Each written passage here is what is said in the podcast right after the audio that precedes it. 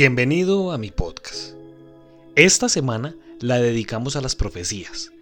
Iniciamos el lunes con las profecías de Bababanca, que por donde se le mire son escalofriantes. Desde el momento que se cuentan estas profecías y el momento que sale este podcast, pasaron algunos años donde esta mujer ya había hecho ciertas profecías.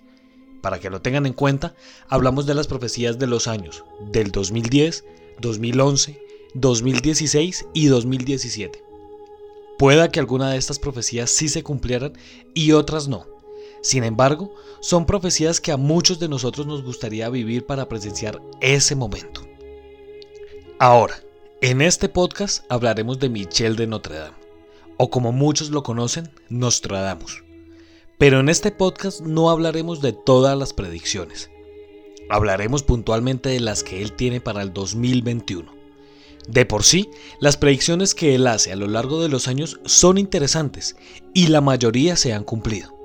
Lo más interesante es que estas profecías tienen vigencia de 470 años, que la gran mayoría también se han cumplido. Ahora, esto abre a las siguientes preguntas. ¿Nostradamus y Bababanga tendrán algo en común? ¿O Bababanga será la reencarnación de Nostradamus? ¿O Bababanga tuvo alguna conexión onírica con Nostradamus? Ahora, lo más importante, ¿usted cree en estas profecías? ¿Usted cree en que una persona tenga la capacidad como para predecir hechos que van a pasar en años futuros?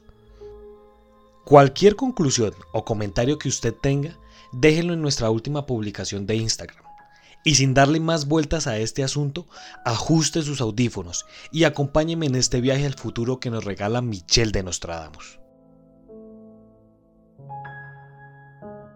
Estas profecías comienzan en un nivel muy alto de intensidad. Inicio leyendo la profecía tal cual está escrita en las cartillas. Abro comillas. Pocos jóvenes, medio muertos para empezar, muertos por despecho, en un lugar exaltado ocurrirán grandes males. Tristes conceptos vendrán a perjudicar a cada uno. Temporal, padres y madres muertas de infinitos dolores. Mujeres de luto, un monstruo pestilente. El grande no será más. Todo el mundo se acabará. Para muchas personas, esto hace referencia a una nueva pandemia, mucho más fuerte que la pandemia por la que estamos pasando. Y con el final, al decir que el grande no será más, se refiere al Sol y a una posible extinción. La segunda profecía para el 2021. Abro comillas.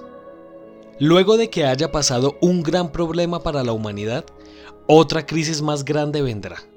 Lluvia, sangre, leche, hambruna, metal y más plaga. Así, el profeta hace referencia a la hambruna que puede sufrir el mundo para estas épocas. Para esta profecía, algunas personas dicen que hace referencia a una posible cuarta guerra mundial, porque muchas de estas personas afirman que todo lo que estamos viviendo es la tercera guerra mundial. La tercera profecía que Nostradamus hace es una posible crisis económica sin precedentes. Todo esto ocurrirá en Latinoamérica y según los escritos, los acontecimientos mundiales afectarían al mundo entero. Pero una crisis económica, debido a la reestructuración del orden mundial, golpearía principalmente a los países del tercer mundo, modificando para siempre la forma de vivir de todos sus habitantes. En la cuarta profecía, Nostradamus habla de un gran terremoto devastador el vidente también predijo un terremoto que azotará el continente americano. Se cree que este destruirá California y será ocasionado por la falla de San Andrés. Sin embargo, este gran terremoto se viene especulando desde hace años por varias personas dedicadas a la adivinación, y es una posibilidad latente, pero imposible de predecir, según afirman los científicos. Y por último, la profecía más paranormal de esta colección el nuevo anticristo se confirmará. El profeta advirtió la confirmación del nuevo anticristo, quien según la profecía es un personaje conocido a nivel mundial que vendría a desencadenar una batalla ideológica que hará caer a naciones y culturas enteras, las cuales generarían un panorama devastador para todos los seres humanos, pues se trataría del fin del mundo tal y como lo conocemos.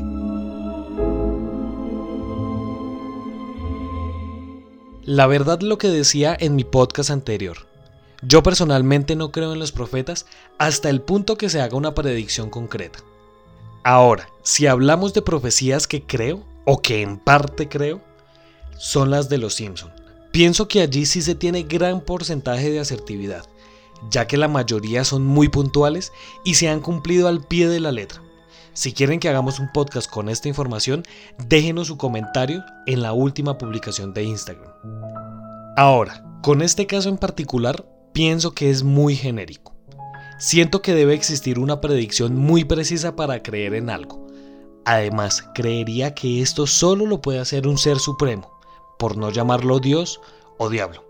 Entonces, en ese caso, la persona solo hace suposiciones de los hechos.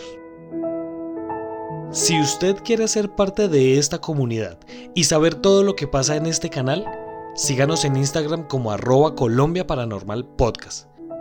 Y muy pronto estaremos en Twitch, exactamente desde enero. Estaremos como arroba Colombia Paranormal 01. Muchas gracias por pasar por mi podcast. Nos estaremos encontrando en otro caso misterioso de la Colombia Paranormal.